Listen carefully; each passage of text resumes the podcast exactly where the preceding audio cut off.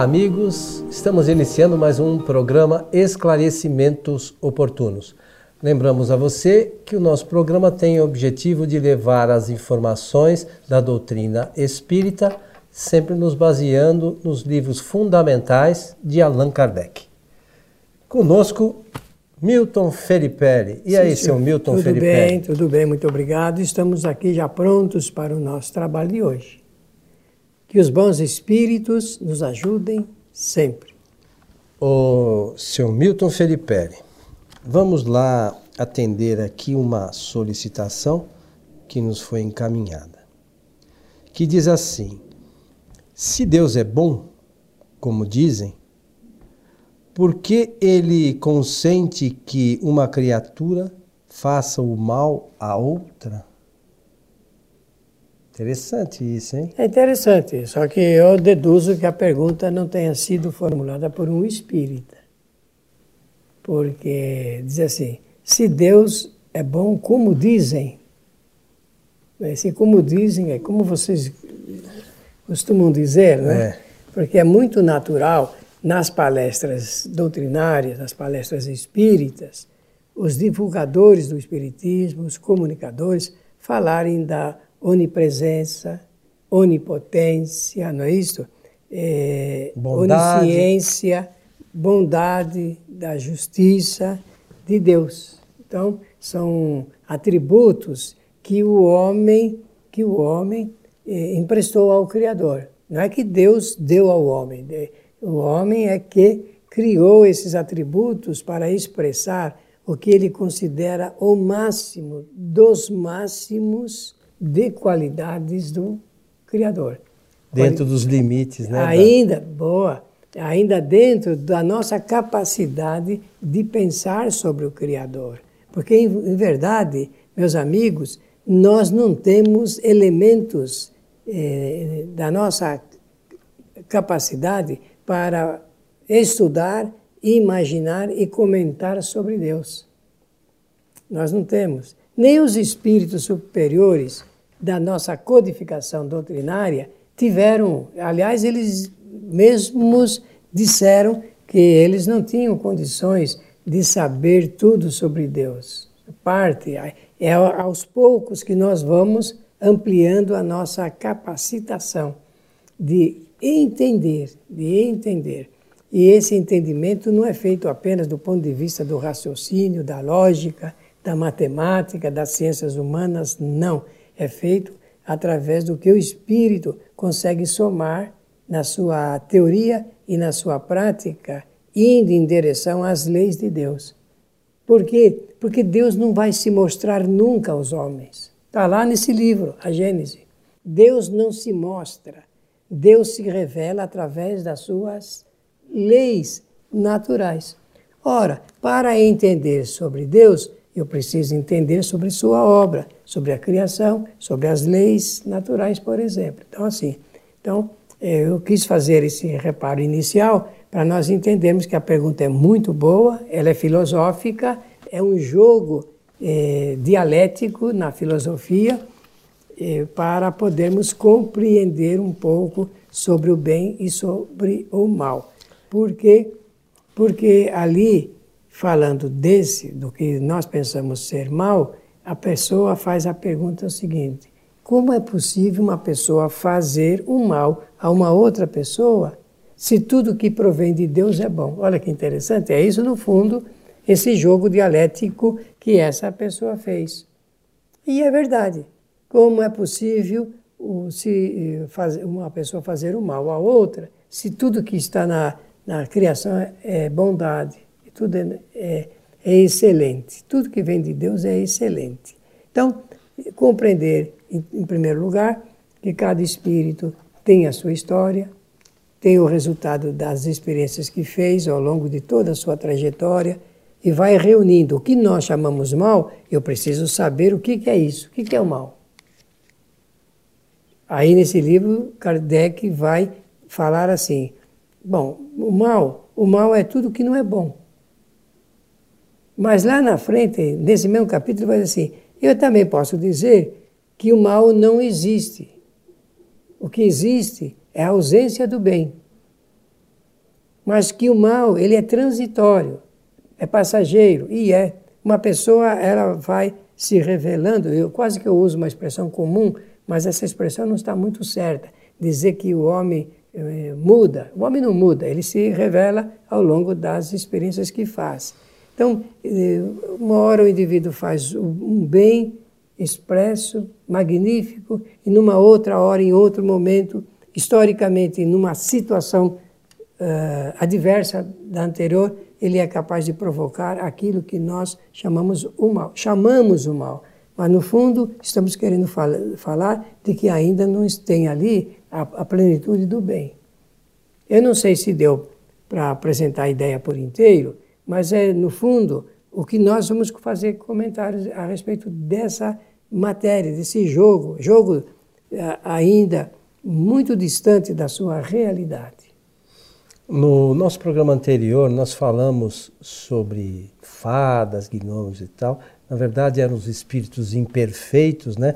E, de, de uma certa forma, é, esta condição do mal, aqui entre aspas, é, não é, se nós formos analisar, não são espíritos maus, são espíritos ainda imperfeitos, né? Está nessa, nessa medida. Nesta condição, porque essa coisa do mal propriamente, como você mencionou, não existe. Então é uma questão transitória que às vezes os espíritos é, caminham por ela por desconhecimento, né? Em, em relação às suas é, devido às suas imperfeições. Mas é importante que a gente tome conhecimento dessa, dessas coisas e prossiga tentando caminhar no bem, né? Claro, vai chegar lá, porque a pergunta é a seguinte: um indivíduo que comete um crime, vamos falar de uma pessoa encarnada, um indivíduo que comete um crime, o crime é, segundo o nosso entendimento, um mal. Se ele é um mal, esse indivíduo ele vai sempre ser mal, ele sempre vai cometer crimes. Resposta: não. não. Porque ele, ao longo do desenvolvimento espiritual e da sua jornada de evolução, chegará a um momento de fazer outras experiências, recolher outros ensinamentos, outros conhecimentos e ele criando uma outra uma condição melhorada da, do que ele era. É interessante pensarmos assim, sabe? Que senão nós vamos fazer, ah, vamos criar o um mal perpétuo. E não existe o bem perpétuo. O mal perpétuo não existe. É, e os espíritos vão é, através das reencarnações, vão adquirindo conhecimentos, é, muito embora ainda vezes continuam por vezes imperfeitos, cometendo alguns equívocos e tal, mas é, a cada nova experiência ele vai angariando novos conhecimentos, algumas virtudes e vai ao longo do tempo chegar à condição de espírito bom. Aí já estará numa nova condição. E olha, esse bom, esse bom que você está mencionando também é ligado ao conhecimento das coisas. Eu vou só lembrar um, um fato é, que está na história de Francisco de Assis. Francisco de Assis é o patrono aqui desta casa, não é? Isso. Então, conta-se que Francisco de Assis, certa manhã, estava cuidando do seu jardim, cuidando das suas plantas e das suas flores lá. E que eh, chegou-se, chegou alguém perto dele, porque estava em moda anunciar o fim do mundo, e alguém chegou perto do Francisco e disse: Francisco, se o mundo acabasse agora, o que você faria?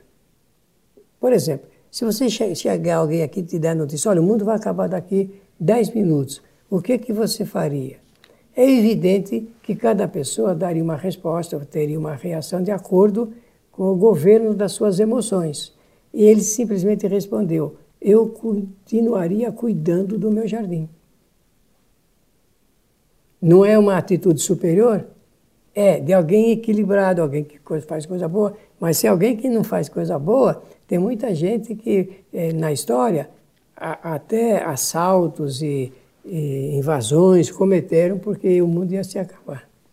É, e a gente às vezes comete alguns equívocos, né? As pessoas, do modo geral, que nós nos incluímos, imaginando que também o mundo vai acabar amanhã, né? E esquecemos que é, nós teremos outras encarnações, que a lei de causa e efeito se faz presente na vida de todos os É espíritos, pra encarnados e desencarnados, todos eles vão acumulando essas experiências e às vezes os, re- os resultados não são aquilo que a gente esperava né, em algumas encarnações, mas eles decorrem exclusivamente dos nossos atos. É verdade.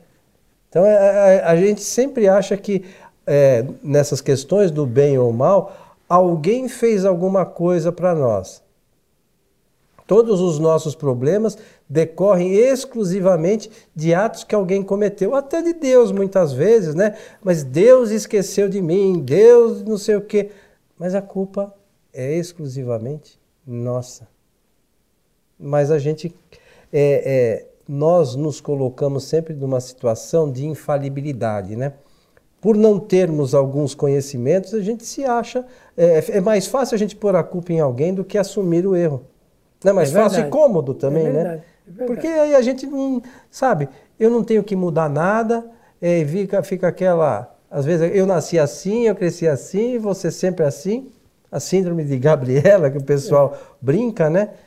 Em vez de ver o tempo que está perdendo, né? Observar o que acontece à volta, a- as possibilidades de evolução que a gente tem e a gente não se dá conta, né, Milton? Sobre esse assunto do mal que é produzido por uma pessoa sobre outra, porque também a, a pergunta faz referência a isso, lembrar-nos que ah, ninguém sofre o mal se não desejar. Quando alguém ela é, é receptora, quando ela abre campo, quando ela entra na lei da sintonia, com toda certeza ela poderá é, receber o mal desejado. Mas se ela não se estiver na mesma sintonia daquele mal, não, não há como, não, há- não existe como. Mas existe a questão, Milton, que eu- até os espíritos falam, é, da fatalidade, né? Que as pessoas acham, ai, aconteceu, por quê? Da fatalidade. Não existe acaso, né? Não, isso é lei de causalidade. Causalidade. Então, às vezes, alguns fatos acontecem, muito, é, muito embora é, nós não consideremos, tipo, vai, vamos, uma bala perdida. Ai, foi. é, acertaram por acaso uma bala perdida. Ela nunca é tão perdida assim, né, Milton? Não, não existe esse tipo de acaso. né? Aqui não é censurar ninguém com relação a isso, mas nós estamos fazendo só algumas Considerações. considerações com relação à lei de causa e efeito, né?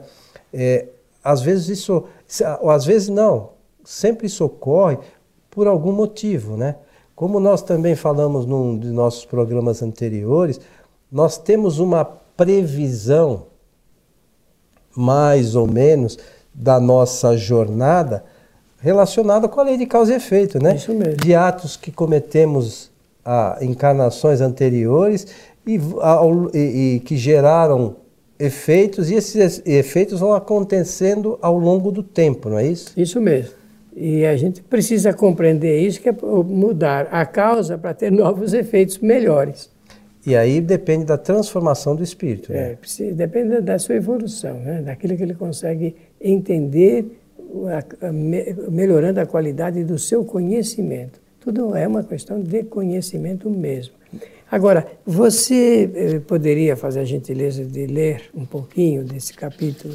É, isso aqui é o capítulo terceiro do livro A Gênese de Allan Kardec, o bem e o mal. Origem do bem e do mal.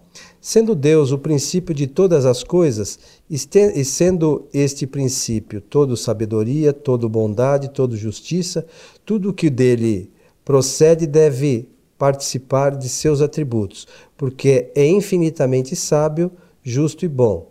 Nada pode eh, produzir de insensato, de mal, de injusto. O mal que observamos não deve, pois, ter uma fonte nele. Então não é Deus que faz mal nenhum, né? Não, o- Então, é a criação nossa, mas uma criação transitória, não é perpétua. Não é perpétua. Decorre da condição do, do espírito naquele momento. momento, é, devido à condição do espírito que conseguiu alcançar. Mas ao longo do tempo, conforme nós já dissemos, o espírito ele vai melhorando a sua condição e vai avançando, avançando. Se o mal,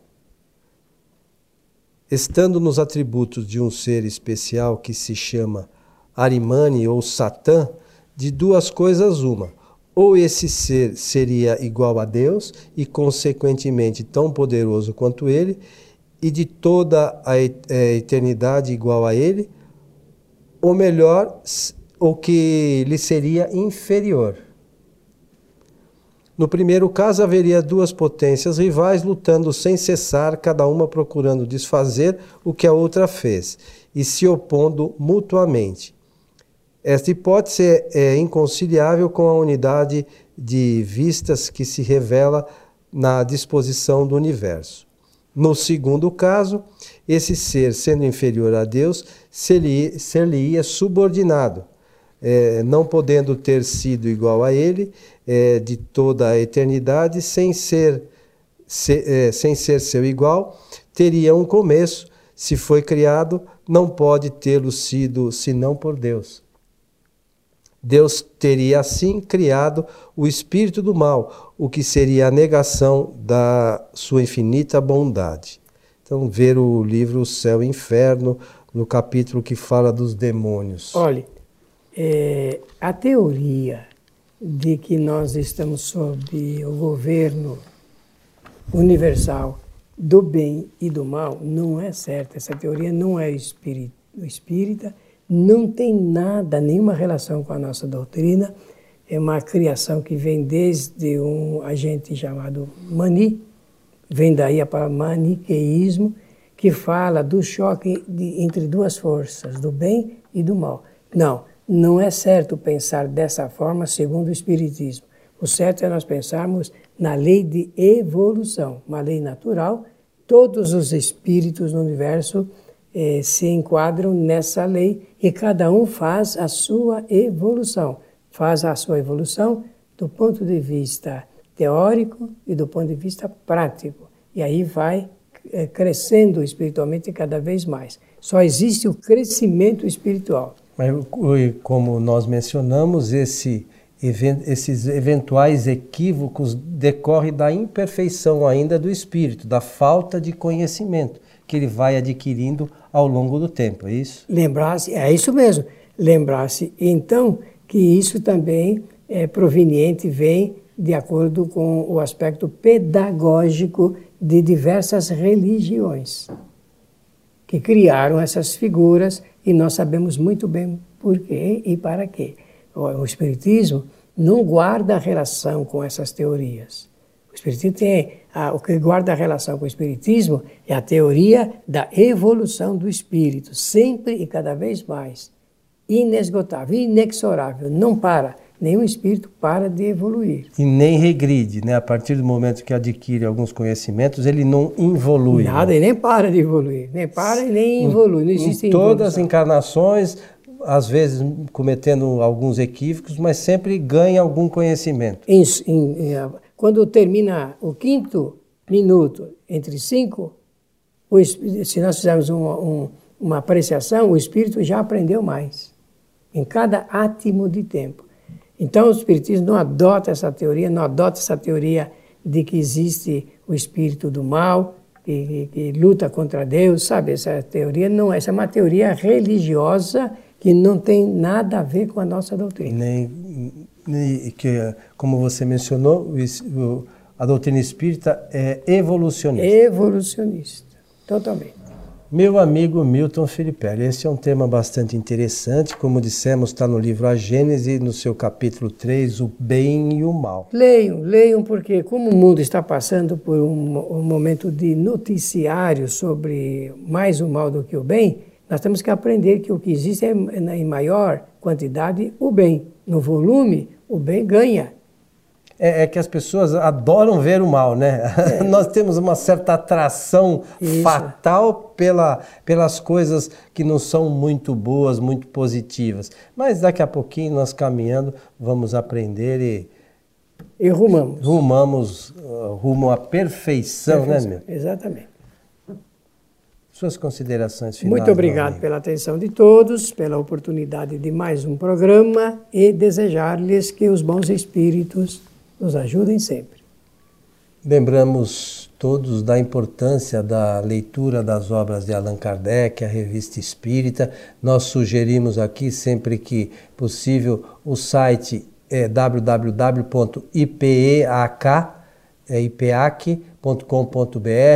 É, de está sob o comando do nosso companheiro Cosme Massi, que é um manancial, um local onde tem é, um manancial muito grande de, de conteúdo das obras de Kardec em francês, em inglês, em português, para aqueles que querem realmente estudar a doutrina espírita. Para você que esteve conosco, nosso abraço e até o nosso próximo programa.